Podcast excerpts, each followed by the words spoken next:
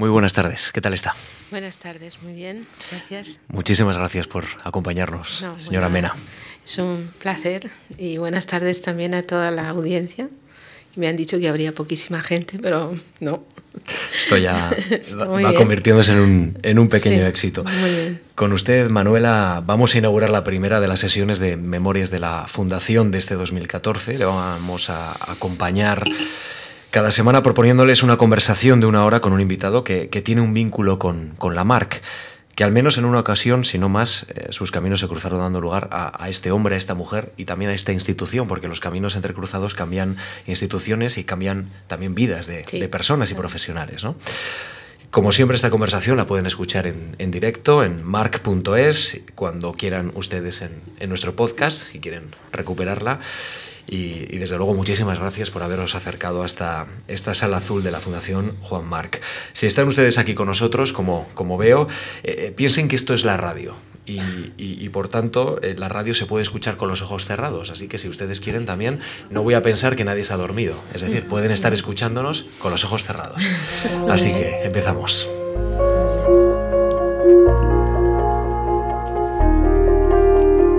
Radio March Memorias de la Fundación.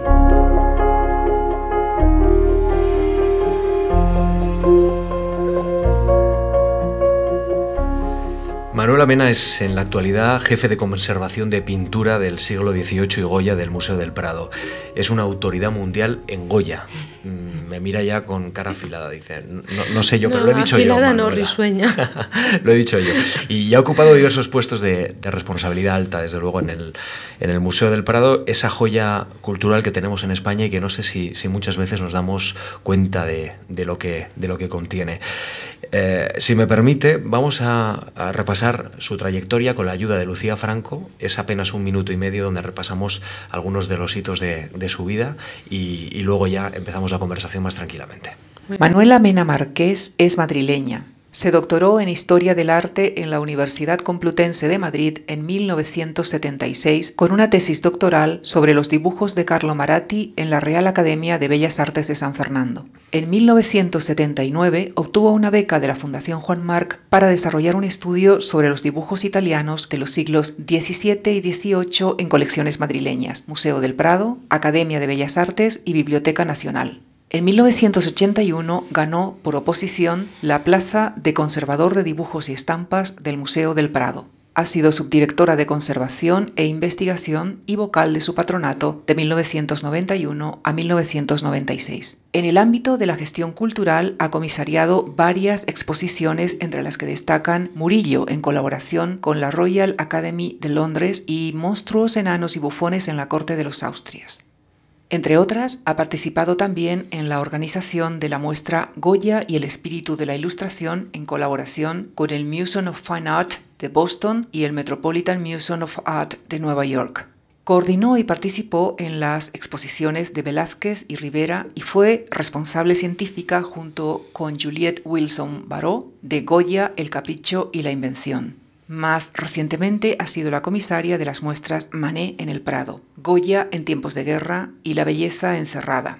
Autora de numerosas obras de referencia sobre la pintura y en especial sobre Goya, el genio aragonés. El pasado noviembre dictó las conferencias de la Cátedra 2013 del Museo del Prado. Está casada con el historiador del arte británico Sir Norman Rosenthal. De su vida, de su trayectoria, de, la pintura vamos a hablar en Memorias de la Fundación. Lo vamos a hacer, si me permite, como esto radio, ayudándonos de música y especialmente de, música clásica del sello EMI Classics que publicó el año pasado con motivo de la exposición que usted eh, comisarió, si me permite la expresión, si se puede utilizar bien esa conjugación, en el Museo del Prado. Hablamos de la belleza, la belleza encerrada y, esta es, digamos, la música que acompañó esa preciosa exposición en el Museo del Prado.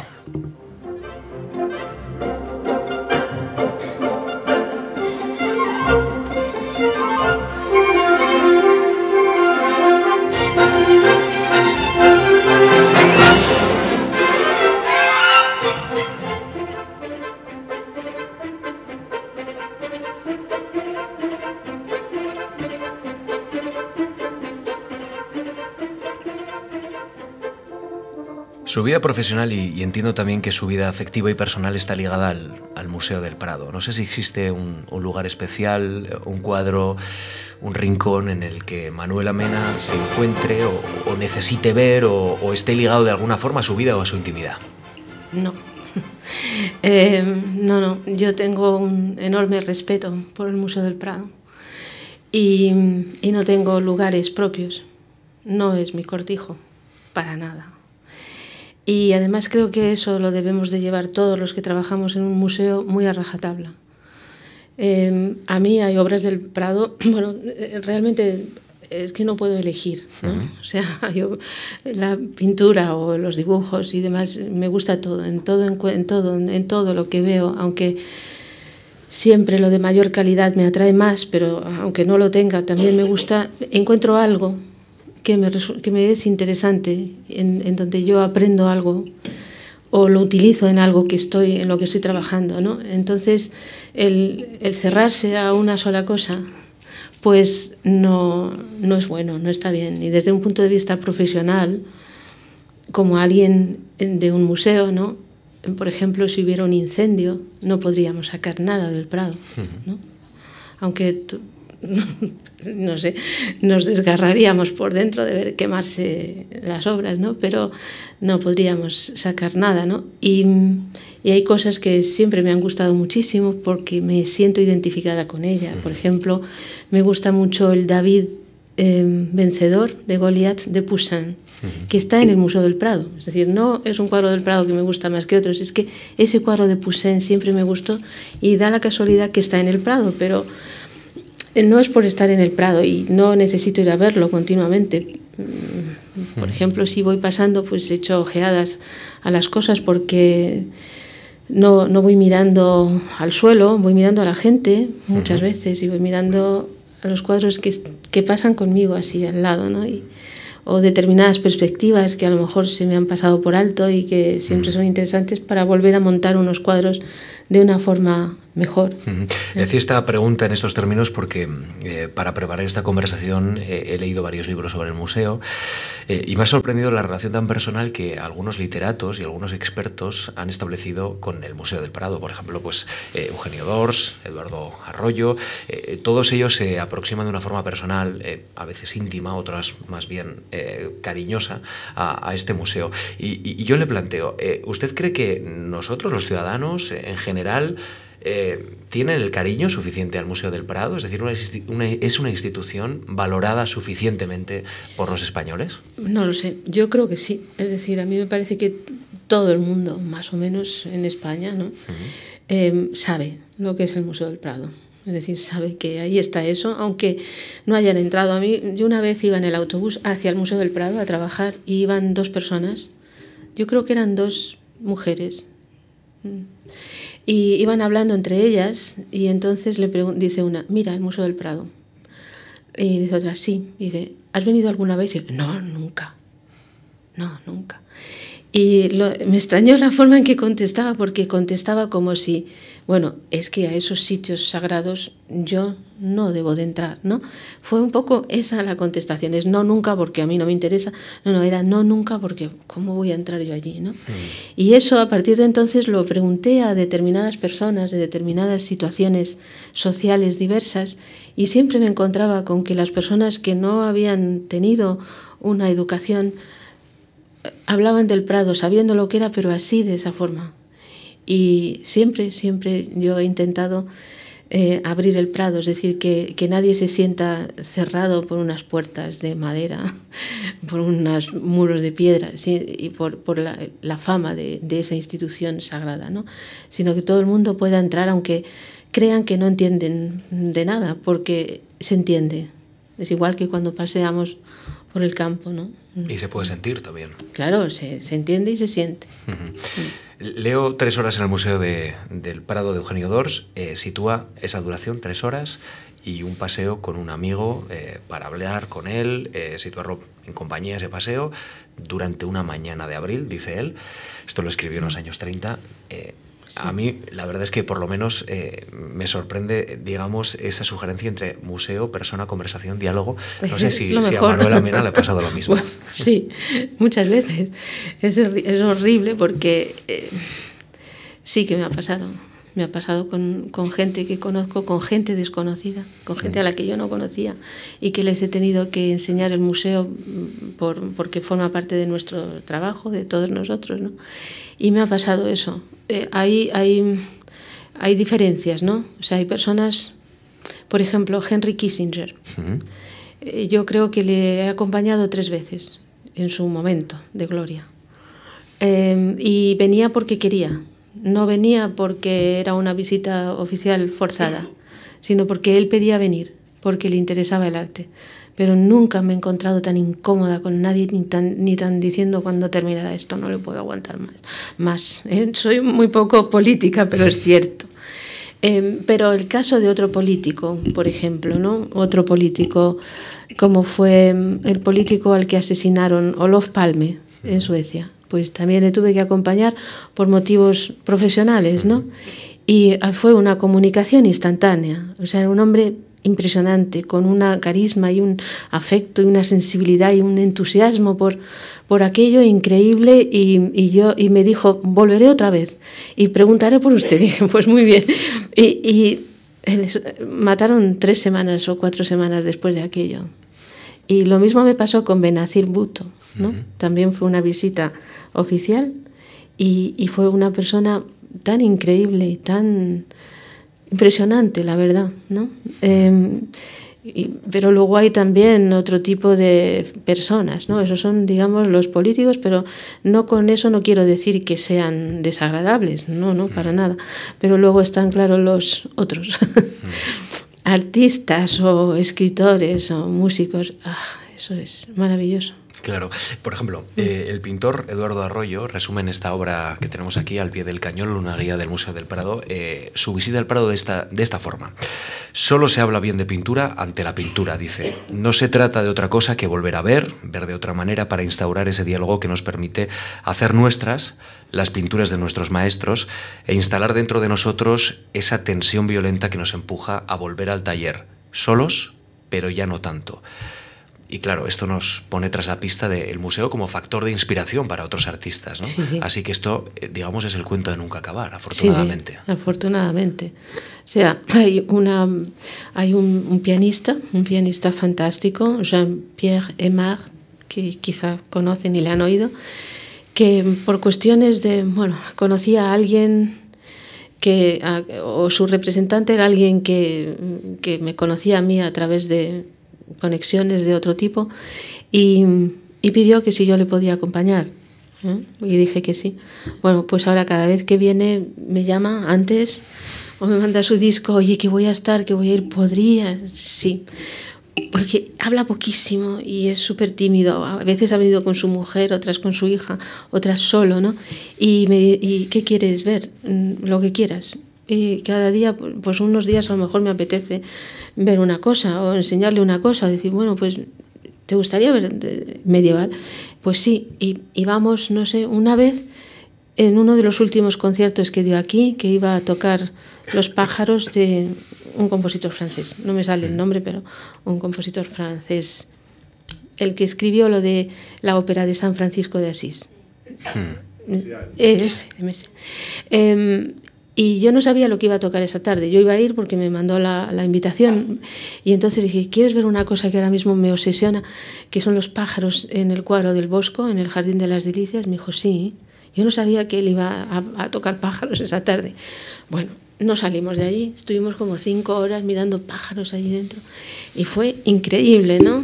Pero así mucha gente de ese tipo es fantástico. O bien con personas o bien sin hablar, con personas mm, que saben también de arte y donde no hay más que a las que conoces y donde no hay más que decir, o sea, mira, ¿no? Sin más, ¿no? Mira, mira esto. E, y ya sin, no hace falta decir más, ¿no? Es una comunicación entre uno y otro, o una y otra, y el, y el cuadro que estamos viendo, el artista que estamos viendo.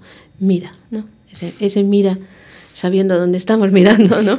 Es bellísimo, quizá de lo más bonito que hay. O me imagino también la mirada de un alumno que, que, ve en directo y en vivo las fotografías de su libro de historia, ¿no? Esto nos ha pasado a todos, con las meninas, por ejemplo. Sí, lo he visto hace poco eh, con Goya, ¿no? Y, era increíble ver cómo, cómo se les... jóvenes todos, ¿no? cómo se les abrían los ojos. Ah, las dimensiones de una pintura o, ver también cómo hay eh, artistas que, están copiando también un que cuadro y perfeccionando la técnica. Y, y bueno, eso es muy interesante. Eh, Manuela, ¿se ha planteado alguna vez si, si, los protagonistas de los retratos nos están contemplando a nosotros? Si, si realmente son ellos los que están viendo el museo desde el otro lado? Bueno. Como si tuvieran vida propia. Verás, tienen vida propia porque hubo un momento de sus vidas en que estaban haciendo eso, en ese momento en que les estaban retratando. Entonces creo que ahí, ¿no? El pensar en esa persona viva ante el artista al que está mirando, están mirando siempre al artista. Eh, que les está pintando. Entonces, por eso son tan vivos y por eso, por eso parece que están allí, ¿no? Eh, en un momento determinado allí estuvieron vivos, igual que nosotros ahora, ¿no? Mm. Y ya no. Esa reflexión también sobre el tiempo, la muerte, el paso del tiempo, y yo soy muy dada a ello y, y me gusta mucho hacerlo. Mm. Muy, muy melancólico. la expresión de Machado, ¿no? Hoy es siempre todavía. Pues, pues, pues es más o menos igual. Pues es un momento captado para la posteridad y que se prolonga para o sea, Yo, por ejemplo, miro el retrato que está en Bilbao, no está en el Prado, de Martín Zapater por Goya, ¿no? Em, y es increíble. O sea, es realmente, pone la carne de gallina el, el verle allí absolutamente vivo. O sea, es, es, muy emocionante. Pero hay otras cosas. La propia Gioconda del Louvre, ¿no? Y, y, más cosas, ¿no? Eso sí que es belleza mínima encerrada. Sí. sí. Bueno, me permite un segundo de música, bebe un poquito de agua, hacemos una primera parada en esta conversación. Música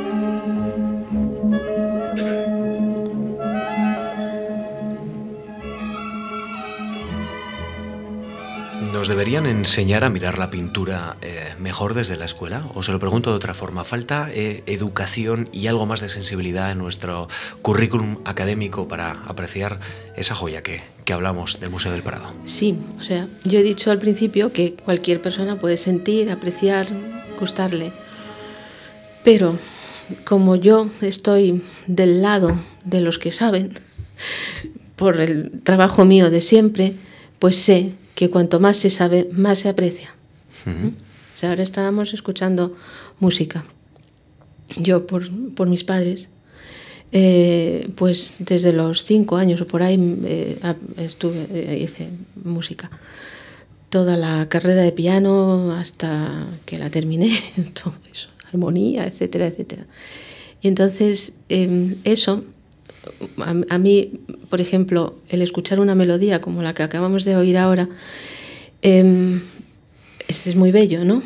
Pero cuando realmente sabiendo música se entiende lo que ha hecho el artista, es decir, oyes las notas, las relaciones, la tonalidad en que está, y cómo hace cosas extrañas con esas notas, es muchísimo más interesante y más por dentro es más vibrante, pues lo mismo sucede con la pintura cuando sabemos más. O sea que yo pienso que todos los, niños y todas las personas deberían de tener acceso a eso mm, que en mayor o menor medida que es el conocimiento. Es fundamental. Es decir, si, si nosotros desde, no hablo de mí, sino nosotros desde nuestro conocimiento, enseñamos determinadas cosas que ayudan a que las personas vean algo más, más en profundidad, del estilo, de la relación de los colores, del significado de, iconográfico de una composición. ¿no? O sea, yo estudié con un profesor fantástico, eh, don Alfonso Pérez Sánchez, que nos llevaba mm, de excursión. Yo no sé si ahora los profesores siguen llevando a los alumnos de excursión en autocares y eso, pero yo fui y este hombre que además era, aparte de saber, eh, era entusiasta y divertido, Em, era como si nos llevara prendidos de un hilo, es decir, eh, no queríamos dejar de oírle lo que estaba explicando, no, no, no era posible, era, queríamos más y más y más y éramos niños jóvenes normales, o sea, no es que fuéramos repipis eh, totales, sino que, no, no, éramos normales, ¿no? Y, y entonces aquello que él hacía es lo que a mí me gustaría hacer para todo el mundo que pudiéramos hacerlo con todo el mundo. Eh, eh, la verdad es que hemos hablado un poquito de educación y ahora quiero preguntarle por su formación, ya que usted me ha, me ha puesto tras la pista de, de, ello. Manuela Mena se licencia en el año 1971, se doctora en el año 1976. En el 77 se traslada durante unos meses al Museo de, de Boston y en 1977, efectivamente, dos años. Comienza su investigación con el apoyo de la Fundación Juan Marc. ¿Mm? Eh, todo esto siendo usted joven, si me permite la expresión, sí, en, la, en la veintena, ¿no? En, sí, los sí. años cuando usted ya alcanza los 20, a partir de ahí. ¿no? Eh, adelanta, nos ha adelantado hace unos segundos que, que, sus padres eran muy cultos y que le inculcaron a usted ese amor por la cultura. No lo sé si eran muy cultos. Eh, sí, lo, no es que fueran. Mi padre era, había leído muchísimo y era un hombre muy culto, pero no tenía una carrera eh, por circunstancias, por la guerra. Eh, mi madre no pudo estudiar, era inteligentísima, pero su padre no la dejó estudiar porque era una mujer y era la niña más brillante de su clase. Y fueron a pedirle que la dejara eh, inscribirse en la universidad en químicas todos sus compañeros. Y mi abuelo dijo, no. ¿Mm? Eh, entonces creo que yo he tenido eso que ellos no pudieron tener ellos quisieron que yo lo tuviera y mi hermano también, claro, ¿no? Mm. Eh, nos dieron todo lo que ellos sabían. Mm. Eh, ellos habían ido al Museo del Prado jóvenes desde siempre eh, a aprender ellos solos con libros, con, con Eugenio Dors, al que iban a escuchar, con don Andrés Ovejero, que no sé quién era, pero sí sé quién era por la bibliografía después y del que ellos hablaban. Y música y todo eso, o sea, intentaron que dentro de lo que entonces era una crisis económica perenne, ¿eh? a la que nosotros estábamos, en la que mi familia estaba metida, pero que nosotros pudiéramos tener acceso al, al mayor conocimiento que ambos pudiéramos desarrollar, mi hermano y yo. Hmm. De su padre recuerda que tenía un gran sentido de la justicia, de su madre sí. cierta propensión a saltarse las reglas Todas. y a tomar decisiones, ¿no? sí, eh, sí. ¿Qué papel ha jugado en usted la vocación y, no digamos, cuando se dio cuenta por lo menos que, que, quería dedicarse al mundo del arte? Bueno, yo creo que la vocación es, eh, está demasiado valorada. Uh -huh. En el sentido de que sí hay tendencias, digamos. Creo que uno tiene una tendencia, pero son también las circunstancias, las que las circunstancias y las casualidades las que le van poniendo a uno en el camino, en el camino, en un camino que pudo haber sido otro. Yo me recuerdo de muy pequeña muy interesada por la medicina. O sea, recuerdo que hacía operaciones. Con cinco y seis años yo hacía operaciones, es decir, abría, miraba por dentro sin nada, no tenía libros ni tenía nada, pero yo abría, me imaginaba cómo era, sacaba las cosas. No sé si eso significa que yo hubiera sido médico o que tenía una eh, propensión a la medicina, pero lo hacía. Eh, y yo recuerdo que hubo un momento muy temprano de mi vida, como con cinco años o así, en que yo dije que quería estudiar historia, que quería ser historiadora, porque el pasado me interesaba, así, pero a los cinco años, no sé de qué forma, pero bueno, algo habría oído, porque todo está en lo que oyes, lo que escuchas y demás. Después estaba la música y el profesor que yo tuve en el conservatorio, que era un, compositor también, don Arturo Duovital, fantástico, sensible, maravilloso. Profesor, él quería que yo fuera pianista y que yo me dedicara a la música, pero se murió. Y eso a mí me, me dolió tanto que dije, tengo ahora mismo dos caminos, la música o la historia. Y decidí la historia. Decidí la historia. Y en la historia yo llegué a la Facultad de Filosofía y Letras con la idea de estudiar lenguas muertas. Uh -huh. todas las lenguas en torno al Mar Muerto, hebreo, arameo, todo eso, así. Y incluso me recuerdo en la ventanilla de registro, en donde me preguntaron un señor muy simpático, que estaba allí apuntándonos a los que íbamos a matricularnos en la facultad, que me dijo que qué quería estudiar y le dije yo, lenguas muertas. Y me dijo, pues solamente hay cinco en la especialidad. Dije, bueno, no, eso no sabía lo que significaba en ese momento, ¿no? Pero de repente, en la primera clase de historia del arte, un joven profesor saltó por allí detrás y dijo, la historia del arte no es, y yo ya no sé qué más dijo, porque yo dije, yo quiero hacer lo que este hombre está explicando. Era Pérez Sánchez. Y bueno, pues se juntan así las vías y de repente encuentras otra cosa que te interesa más, pero te interesa porque es una persona, una persona la que te lo enseña. Yo no sé si él no hubiera aparecido por allí y hubiera tenido el resto de los aburridos profesores que daban el resto de las asignaturas, si yo hubiera seguido haciendo filosofía y letras o me hubiera ido corriendo a otra, a otra cosa, porque yo pienso que el profesor es muy importante.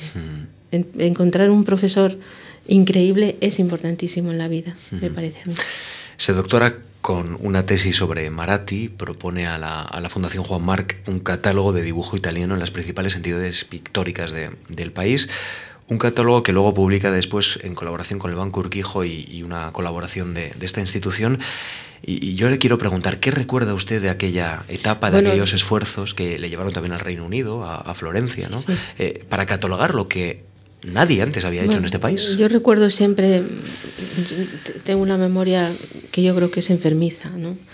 He oído, he leído hace poco que hay un tipo de memoria que es enfermiza. Pues yo debo de tenerla un poquito la enfermedad esa porque recuerdo el momento en que decidí pedir la beca de la Fundación Marc y recuerdo el momento en, en que rellené los papeles para pedirla. Y recuerdo el momento en que me la dieron. Dije, vaya hombre, pues ahora ya tengo que hacer esto, ¿no?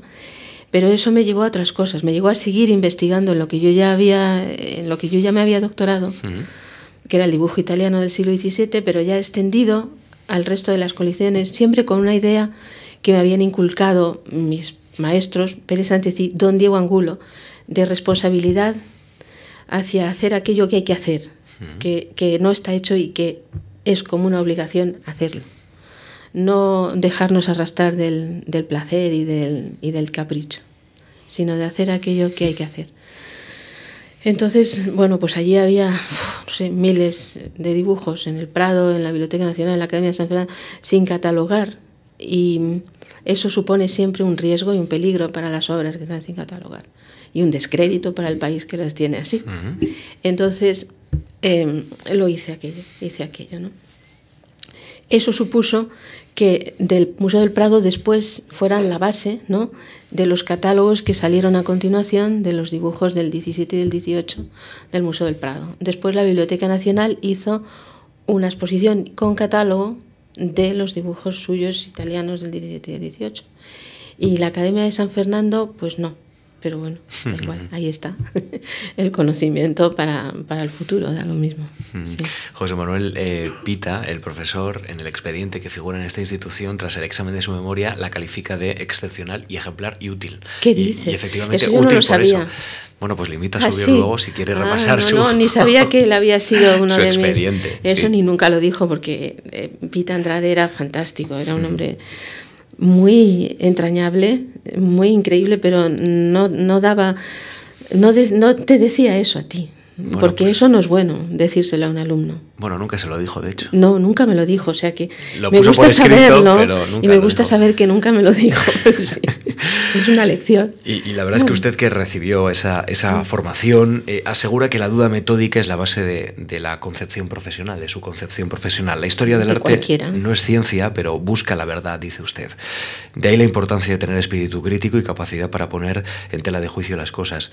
Eh, si me permite, eh, ¿esta sensación es cierta? ¿Usted ha llevado a gala en toda su gestión esta pues, idea? Yo creo que... Y, quizá por eso se encontró con alguna que, otra polémica. Aquí a verlo lo saben, ¿no? que he hecho eso siempre sin querer, no, es sin querer además. Cuando yo llegué a Italia con la primera beca que tuve mm. allí, eh, que era de la Fundación Longhi de Florencia, de Roberto Longhi, al que yo no conocí porque él hizo la beca cuando había, para cuando muriese. Es decir, él tenía todo preparado con sus abogados, sus amigos, sus todos estos, para establecer esa beca en su nombre, en su fundación, pero una vez muerto. O sea que cuando yo llegué, él había muerto el año anterior, nunca le conocí.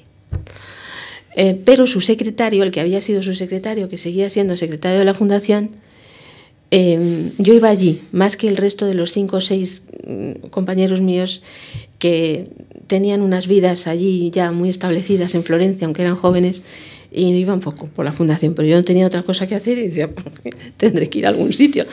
Y iba a la fundación y aprendí allí dentro muchísimo. Y entre otras cosas, aprendí eso, eh, yo tenía 21 años entonces. Y el, secretario, que era Antonio Boschetto, un historiador de arte, eh, me dijo, Roberto Longhi decía que mm, hasta, de la hasta que Miguel Ángel pintara la capilla Sistina, hay que dudarlo, hay que ponerlo en duda, hasta no documentarlo y fehacientemente saber que Miguel Ángel pintó la capilla Sistina. Pero no así, porque era Miguel Ángel pintó la capilla Sistina. Entonces a mí aquello se me quedó muy, muy grabado, la verdad. Me parecía, me parecía muy fuerte, porque de momento cuando uno es joven está sometido al principio de autoridad, ¿no? que es algo como que pasa de unos a otros siempre, pero luego realmente lo que tiene que hacer alguien que se dedica a la investigación es eh, no olvidarse del sentido de la autoridad, eh, que tenemos que tenerlo en cuenta y, leer lo que han escrito todos los demás, pero no nos puede detener. Eso es no, no debe detenernos, eso es eh, la, anticiencia, el anticonocimiento y el antitodo. No podemos estar maniatados por lo que han dicho los demás si vemos que hay otra cuestión que no vemos clara porque el tiempo avanza, los conocimientos avanzan, se sabe más de otras cosas y hay que seguir investigando, hay que seguir sabiendo más. Entonces, por supuesto que hay que, hay que, hay que romper con lo anterior si vemos que hay un error que no es cierto del todo. Hmm. En un minuto le voy a preguntar precisamente por lo que deja esta estela, esta, eh, digamos, esta mirada sobre las cosas crítica, intelectual o por lo menos científica. Antes, si me permite, escuchamos otra, otra pequeña píldora, otra pequeña perla que tenemos preparado con la belleza encerrada.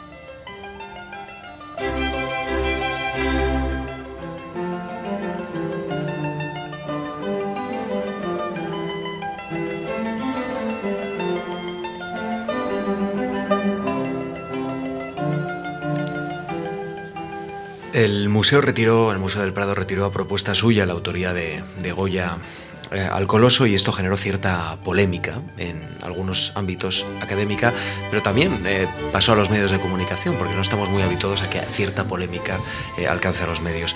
Yo, le pregunto, ¿esta polémica le ha restado algo de fuerza? ¿Le ha, ¿Le ha hecho algo medir sus fuerzas a la hora de contemplar su trabajo y proyectarlo hacia el futuro o no? Eh, a ver, no he entendido la pregunta muy bien. si eso me ha debilitado. No sé si debilitado, pero sí, eh, bueno, pues sopesado al final, si uno, bueno, pues se puede ah, meter en más, en, más eh, complicaciones, más de la cuenta, porque a veces... No. no, para nada. es que eso no debe de ser posible, ¿no? Que a uno le la crítica o la polémica le, le detenga en, un camino que considera que es el camino de la, de la verdad o de, o de, lo que hay que hacer, de la responsabilidad. Son obras que son del Estado, que tienen que ser valoradas, porque no sabemos qué va a suceder en el futuro y el Estado tiene que saber lo que tiene. Es una responsabilidad de los que servimos al Estado el saber lo que el Estado tiene y decirle esto es esto y esto no, porque no sabemos qué vamos a tener que hacer dentro de 100 años. Es decir, eso es una de las primeras responsabilidades que hay. no me resta a mí nada ni la polémica ni las amenazas, que también he recibido, y de muerte por decir cosas, pero no, no me importa. Es decir, si... Eh, no sé, no pienso en ello. Es que no pienso en ello. Usted asegura que el 10% de las pinturas atribuidas al pintor eh, no lo son. No, es decir, em, esas son cosas que aparecen en la prensa. Y que, por supuesto, mm, bueno, yo no sé si lo he dicho o no lo he dicho, si es así o no es así, si es un 10% o un 9,5%. Es muy difícil en arte el decir una cifra exacta. Es decir, hay museos en el mundo que no tienen un solo cuadro de Goya. y lo pone allí en la puerta, ¿no? Eh, hay museos que tienen un 50% de cuadros de Goya de los que dicen tener. Em, hay museos que ya han hecho su trabajo. El Metropolitan, el, Louvre, es decir, hay museos que están haciendo eh, Frankfurt, Múnich, Berlín, es decir, el Prado también está en camino, es decir, hay museos que están cumpliendo con su deber. Hay otros que, que no pueden, en realidad. Son museos pequeños donde el tener una obra de Goya o varias les, eh, les, les, abre las puertas de turismo porque van a la ciudad por, porque tienen obras de Goya. No estoy hablando de España. Entonces, yo lo comprendo. Es decir, una conservadora de un museo de estas características me decía, no puedo hacer nada, el alcalde no, no, no, no, puede pensar siquiera que perdamos uno solo de los cuadros de Goya. y, yo eso lo entiendo y me callo, no digo nada, porque, bueno, pues eh, yo qué sé, si la gente estudia, se dan cuenta, ¿no? Y, y entienden que, que, no es posible hacer eso, que no es posible quitar los tantos cuadros que hay en determinado museo y que les, se les viene abajo realmente la vida de ese museo que está cumpliendo una función. Pues, yo, yo se lo preguntaba sobre todo porque, no sé, le voy a hacer una pregunta que no creo que tenga respuesta, pero ¿qué tiene que tener un Goya para ser un Goya? ¿no? ¿Cuál es el canon de Goya, dicho de otra forma? No sé si, si, esto se puede cerrar de alguna manera. Mm, bueno, estamos cada vez más cerca ¿no? de, de tener más seguridad en lo que es, porque se avanza.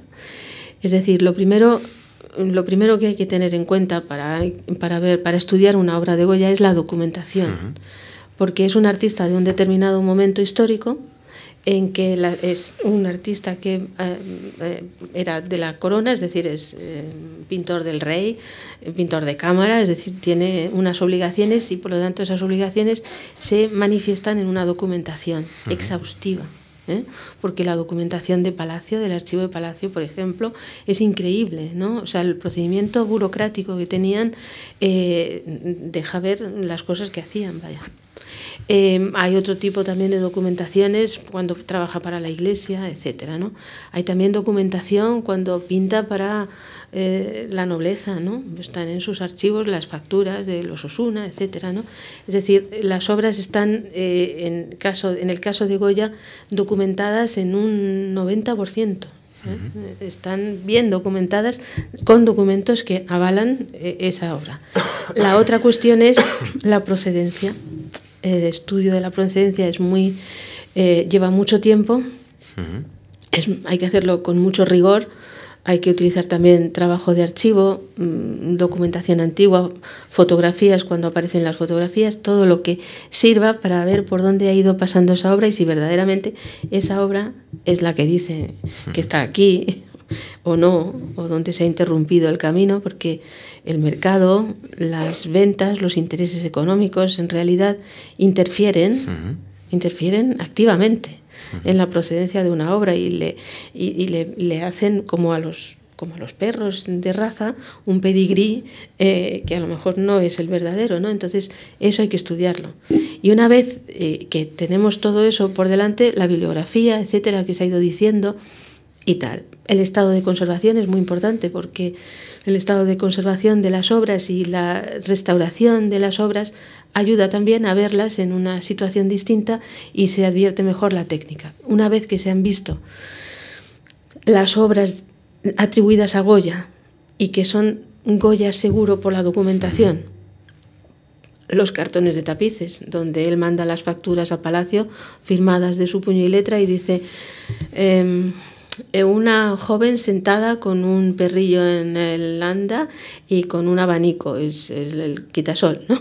Eh, y él lo, lo, describe de su puño y letra y firma la factura que envía, pues eh, eso sabemos que es suyo, ¿no? Entonces estudiamos los que son suyos, em, el estudio mm, de esa obra, comparándola con otras que son suyas también de determinado momento cronológico y con otras de otros artistas del mismo periodo, que han estudiado con él y de otros sitios, italianos, franceses, etcétera, todo eso forma en nuestras cabezas, no digo en la mía, en la de todo el que se dedique a esto, un conocimiento que está ahí archivado, que es el que, el que y, también, por supuesto, la documentación de carácter técnico, radiografías, infrarrojos, análisis, telas, etcétera, todo eso forma un conocimiento que es el que nos permite decir con mayor o menor seguridad si una obra es de un artista o no. Hay obras que están en el límite, en el esto, eh, justo en el límite de lo que puede ser o no puede ser. De Goya o no, porque ha podido intervenir un ayudante, porque Goya tuvo algún ayudante. Esteve trabajó con él. Sabemos que Esteve mismo, en una autobiografía suya, dice que en el momento de la enfermedad de Goya él le ayudó en algunas cosas. Luego, los cuadros de después de la enfermedad de Goya hay que mirarlos con lupa, nunca mejor dicho, para ver si es verdad, si no, dónde está la mano de Esteve. ¿no? Entonces, todo eso forma el conocimiento, que es como el conocimiento de un médico. Yo no iría a un médico a operarme del corazón si no supiera que ha hecho 100.000 operaciones, si es posible, y que ha estudiado en el mejor sitio de donde haya que estudiar para para hacer una operación. No, no, podría pensar que una persona de otra carrera, un ingeniero industrial, me operase del corazón. O sea, que nosotros tenemos una preparación que nos, que nos capacita y sobre todo los que trabajamos en los museos para el estudio técnico perfecto de la técnica de un artista y de entender lo que es la obra de arte. Estamos preparados para ello. No es que sepamos más, es que estamos preparados preparados para ello. Eh, ¿Hay alguna novedad respecto a las pinturas negras, a ese proceso de análisis que se está llevando a cabo? Eh, bueno, nosotros estamos siempre trabajando sobre no sobre eso solo, sobre todo, ¿no? Em, estamos, eh, vamos ahí, hemos mirado muchísimo, es decir, no es una cuestión baladí. Mm, las pinturas negras están en un estado de conservación malo, porque estaban en los muros de su casa. De la quinta, En la quinta, hmm. con humedades que le han afectado, porque después sufrieron un, un tratamiento, digamos, que fue agresivo, como es el arrancarlas del muro. Eran pinturas al óleo sobre los muros, no ni siquiera al fresco, es decir, ni siquiera estaba preparada la superficie del muro como se prepara para el fresco, con el yeso y luego que se seca y forma como una piedra junto con lo demás, sino que eran pinturas sobre una pared cualquiera. Es decir, eso hace que hayan llegado, que cuando se arrancaran hubiera pérdidas, hubiera que restaurarlas. Es un procedimiento que ya no se hace y que era la moda entonces, venía de Italia, el arrancar los frescos de los muros de las iglesias y se hizo eso pues para venderlas, ¿no? Por la persona que había comprado la casa. Entonces eso realmente las afecta porque están repintadas. Hay zonas incluso donde hay agujeros debajo de una cabeza. No es en muchos casos, pero las hay. Hay otras que están en mejor estado. ¿no? Y nosotros mm, lo que vemos honradamente y de verdad es que está la mano de Goya en las pinturas negras. O sea, es que de mí se dicen muchas cosas, pero yo no soy solamente yo, somos un conjunto de personas en el Prado los que estudiamos esto, ¿no? Hay una persona que está dedicada, no exclusivamente, pero que está más centrada en la labor de archivo relativa a las pinturas negras, a la casa de Goya, etcétera, todo eso, ¿no? Con una documentación muy, muy compleja y, y que cada día puede aparecer una cosa nueva. Y, nosotros unimos todo eso porque es un trabajo de análisis, de reflexión, de, de ver si va encajando, ¿no? Y mm, estamos también, pues la documentación fotográfica es muy importante, las radiografías, es decir, yo creo que en los próximos años vamos a saber bastante más de eso y, vamos a tener con más claridad, no que sean o no sean de Goya, porque ya les digo que creemos que son de Goya, sino dónde están los retoques, qué es lo que ha podido cambiar. ha podido cambiar lo que ya vemos cuando ponemos, digamos, una pintura negra al lado de la última comunión de San José de Calasán, que se conserva en un estado fantástico y es más o menos del mismo momento. Pues es fría, de colorido negro pero frío y transparente y con una precisión increíble en los toques, ¿no? Pues así tienen que ser, digamos, también las pinturas negras. Mm. No hace mucho el Museo Meadows de, Dallas adquirió un Goya, eh, que luego hemos conocido el, el, precio y bueno, no, eh, bueno, el precio no, hemos recuerdo. conocido. No, es que no recuerdo el precio. Creo que, que eh, Christie's estableció un, un digamos, que se me olvida siempre el precio. Digamos una horquilla de precio, pero más allá de, de ese dato, eh, yo le quiero preguntar por, por, esto, por este ejemplo, ir un poco más allá. Eh, ¿A usted le gustaría que el catálogo de Goya del Prado se pudiera ampliar de alguna forma? Sí, claro. Pero eso nos gusta no a mí, sino a todos los que estamos en los museos. Lo que pasa es que esto es, casi casi un imposible, entiendo, ¿no? Eh, no podemos dejar de pensar que una obra que consideramos importante, única, especial por algo concreto, va, queramos que esté todos, no yo, en las colecciones del museo al que por el que trabajamos, que en este caso no es el museo por el que trabajamos, es nuestro Museo del Prado, ¿no? Entonces, pues sí, sí, queremos que eso suceda. ¿Sería eh, inteligente crear una, digamos así, una línea de crédito para lograr obtener este tipo de cuadros, más allá de creo que hay colecciones privadas que es imposible? Más o menos, eso no es que tengamos una línea de crédito, pero realmente si el museo piensa que, que una obra tiene que llegar a él, eh, hasta este momento lo hemos, lo hemos conseguido. ¿no? En el retrato este de Mariano, del nieto de Goya mayor, ya bueno, mayor, tendría 20 años o 21 cuando le pinta a Goya. El que va a Dallas. El que, está, va, a ir a Dallas, sí. Y yo fui a verlo con otra colega mía del Prado, fuimos antes de que se subastara porque había estado en una colección suiza y no habíamos podido verlo nunca y era una ocasión de verlo y de ver también que cómo era y, si era de verdad de él o no, vaya. Eh, y, es, y era un cuadro realmente fantástico, increíble. Y el Prado solo tiene escasas obras, nadie tiene muchas obras del Goya de Burdeos, ¿no? Entonces eh, hubiera sido interesante porque estaba en el mismo límite entre lo que era el Goya anterior y el romanticismo pleno, es decir, era un retrato romántico a más no poder, el cómo había visto Goya a su nieto, ¿no? de la Croix y todos estos, pues estaban haciendo lo mismo, ¿no? El retrato de Chopin, por ejemplo, de la Croix, da, da la misma impresión que este retrato del, del nieto de Goya, ¿no? Era una obra en mi opinión, excepcional. Y claro, se lo dijimos al director que, que, nos gustaría, pero era muy, muy cara. O sea, y no, no lo compramos, no pujó el Prado por ello. Y bueno, va a ir a un museo, a mí me parece bien. Un museo que vende además, o sea quién sabe. De, esto podríamos estar hablando horas de, de, esa, digamos, esa capacidad que puede tener las sí, instituciones pero por ejemplo el Prado, su no me refiero a Goya, el Prado ha, ha, incorporado en los últimos años obras fantásticas.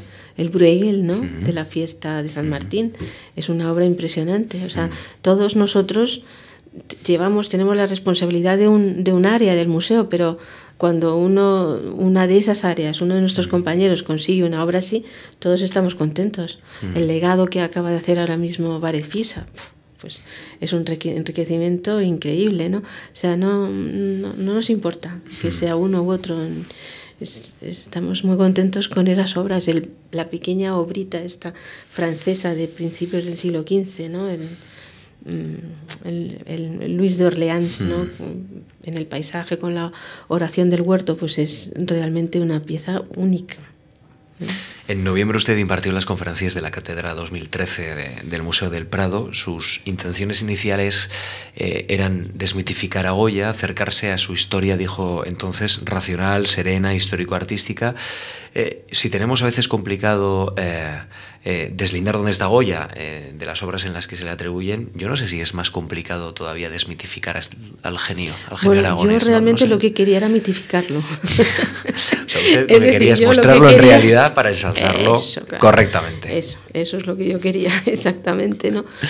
Em, no sé si lo conseguí, la verdad, o sea, porque es un trabajo muy difícil, ¿no?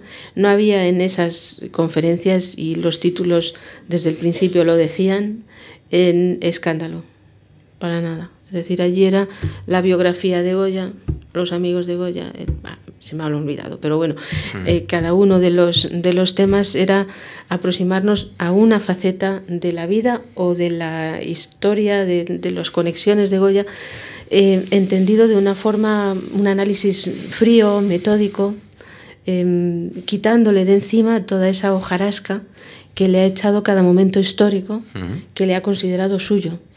O sea, tenemos que llegar a no considerarle nuestro, ahora, del año 2000, lo que sea, 2014, sino de intentar eh, rastrear la historia y, ser lo más cercanos al momento en que vivió la persona que era. Eso es dificilísimo, es lo más difícil que hay. ¿Y cree que lo ha logrado? No, por supuesto. Eh, eh, no podemos lograrlo. Es, es, un trabajo de mucho tiempo, de mucha gente, de, que, de ir poniendo granitos de arena en cada, en cada sitio ir llenando pequeñas casillas de un puzzle hasta que eh, pues se, se, le vaya. Yo creo que ya se le ve mejor. Hmm. A mí, un... colega suyo del mundo digital ¿eh? me dijo una vez, gracias por hacernos ver a un nuevo Goya. Me dijo eso. Yo no sé si eso lo hago o no lo hago, porque claro, me vienen cosas de repente que son como bofetones y tal, ¿no? Eh, pero, pero sí que hay personas que de repente creo que van viendo un poquito más, ¿no? Van viendo un poquito más de que mm, de, ir buscando la persona de Goya, cómo era Goya, de verdad. Pues es una cosa dificilísima y que tampoco sabemos exactamente, no hay noticias de él. Y las noticias que hay de él son escasas, eh, rotas, fragmentadas por el tiempo. Em, es cuando leemos su correspondencia con Zapater, estamos leyendo una mínima parte de esa correspondencia y no estamos leyendo las respuestas y las, y las cartas a las que él responde. Es decir, falta casi todo. Es decir, es un trabajo de análisis y de no pasarse tampoco, ¿no? Es decir, bueno, este no sé qué, no, sí o no, pero vamos a ponerlo lo más, lo más neutro posible. Eh, en estos terrenos hay, alguna reflexión suya muy interesante, por ejemplo, en el catálogo de la exposición de, en el Prado, el retrato español, en el capítulo que usted firma, eh, eh, hay algo que puede extrapolarse, desde luego, por lo menos entiendo, a, todos los órdenes de la vida y que es muy interesante. a ver qué le parece. Habla de la inspiración que supuso Velázquez para Goya y, en estos términos, tuvo el valor de estudiar al maestro sevillano no como un copista servil, sino como un alumno inteligente para depurar su idea de la representación de la naturaleza, su propia técnica y los recursos pictóricos. Qué bien escribo. En estos días estamos hablando mucho de innovación, pero esto es innovación es ir de un modelo, claro, es interiorizarlo y proyectar la propia mirada sobre, sobre la realidad. Es que Goya es lo que hace, claro. ¿eh? No, no, se queda allí. Él, mm, él lo dice en, su autobiografía que escribe para el catálogo del Prado, pequeñito, muy breve, el año antes de morirse, dice que él no tuvo maestros, solamente Luzán le dio a copiar mm, unas estampas eh, tal, y luego ya no ha tenido más maestro, más que aquellos pintores y sus obras que estudió en Italia y en España, o que tuvo ocasión, dice, me parece, de estudiar en España y en Italia. Entonces hay que escucharle a él, ¿no? Decir, a ver, ¿dónde, dónde está, eh, a ver, dónde está eso que él entendió, ¿no? Y por supuesto, nada más llegar de Italia al poco tiempo y cuando ya está en la corte y puede tener acceso a ella, Pons, Antonio Pons, en su viaje de España, dice, hay un joven muy preclaro que ha tomado sobre sus hombros la responsabilidad de hacer eh, copia, grabados de todas las obras de Velázquez en la colección real. Este es Goya, era Goya. Entonces, muy joven todavía, con 30 años escasos. Los mm, había acabado de cumplir cuando empieza a hacer eso, eh, hacer eso. Y entonces empieza a dibujarlo y, empieza, y le vemos como en, los, en las aguafuertes que hace, que es la primera vez que le vemos haciendo aguafuertes ya, eh, no se detiene en lo que es eh, la técnica del aguafuerte, mm, digamos, hasta ese momento, a la manera de Tiepolo, por ejemplo, hmm. ¿no? Eh, con líneas muy eh, muy, muy sencillos, no demasiado cargados de, de líneas, ¿no?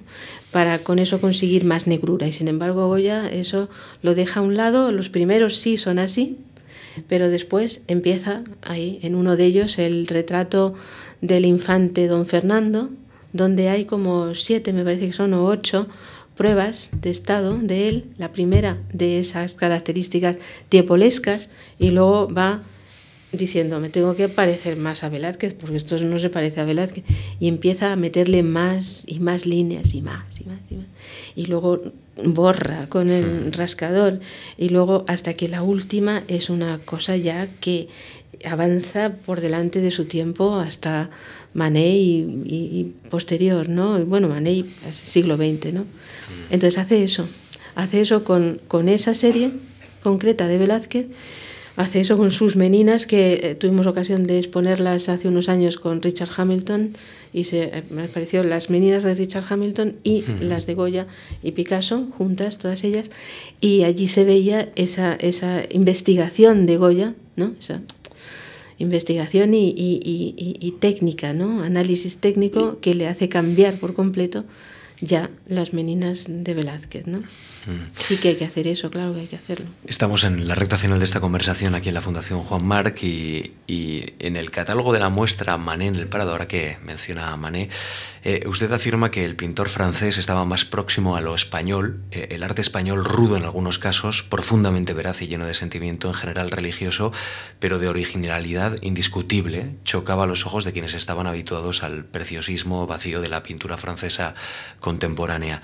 Eh, señora Mena, este sentimiento ¿verdad? del que habla eh, en referencia a Manet es lo que define nuestra pintura, ¿cree usted? ¿Es el hilo conductor de, en cierta forma, parte de nuestra cultura española? Bueno, lo que ven los franceses del siglo XIX, sí. no sé si eso lo podemos llevar a todo lo demás, pero lo que les interesa a los franceses del XIX son determinadas cosas muy concretas de la pintura del siglo XVII española. Es decir, Rivera, que consideran español, eh, Velázquez, eh, Zurbarán. ¿no?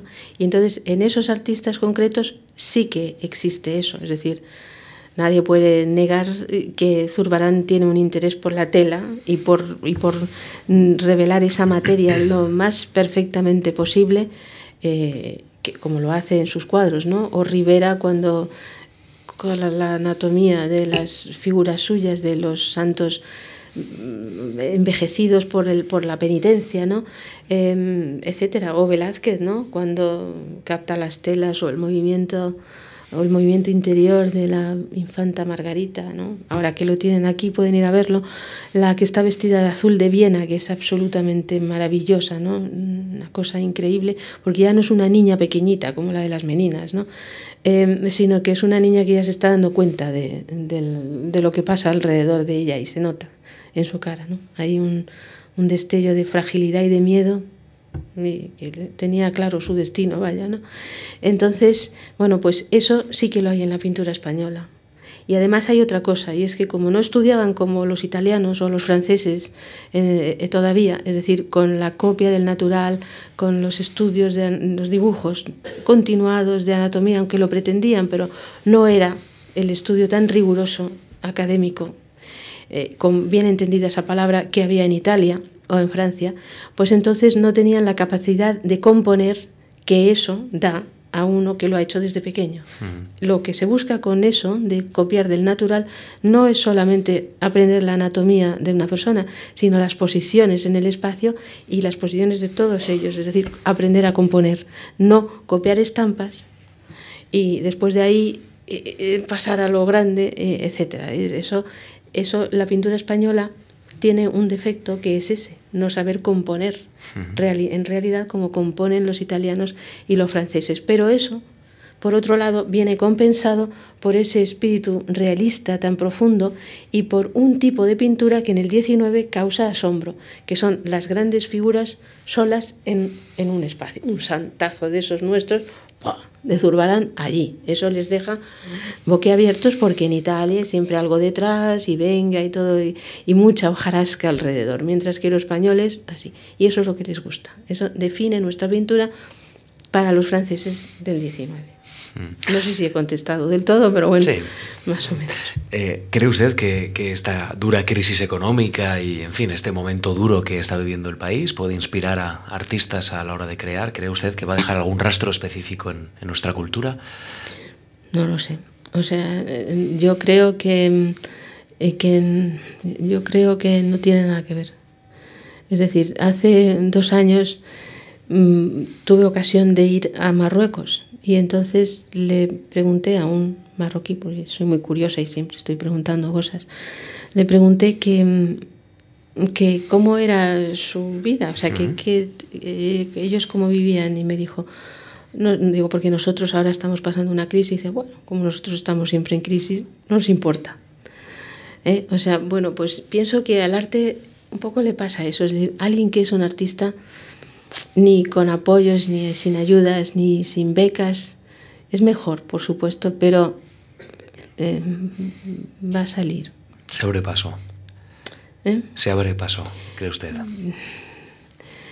No estoy segura, pero creo que, que tienen una capacidad de luchar y de aguantar y de vivir con muy poco dinero, ¿eh? que, que pueden abrirse paso, que podrían abrirse paso. Sí, creo que sí. Manuela Baena, eh, ha sido la verdad un, placer recibirla en estas memorias de la Fundación, de la Fundación Juan Marc. Eh, un gusto escucharle en este inicio de temporada en 2014 que, empieza este, este programa. Les recuerdo que el lunes que viene en este mismo salón vamos a recibir al constitucionalista Elías Díaz y que, y que esta semana está plagada de interesantes actividades y propuestas en la Juan Marc. Por ejemplo, mañana y el jueves siguen las conferencias sobre las ciudades de la antigüedad mediterránea y el miércoles ciclo de compositoras. El viernes tienen ustedes cine mudo presentado por David Trueba. Trueba. Manuela, gracias de verdad por, por habernos acompañado gracias a la Fundación, por supuesto. Una segunda vez. Gracias. Muy bien. Gracias a todos ustedes.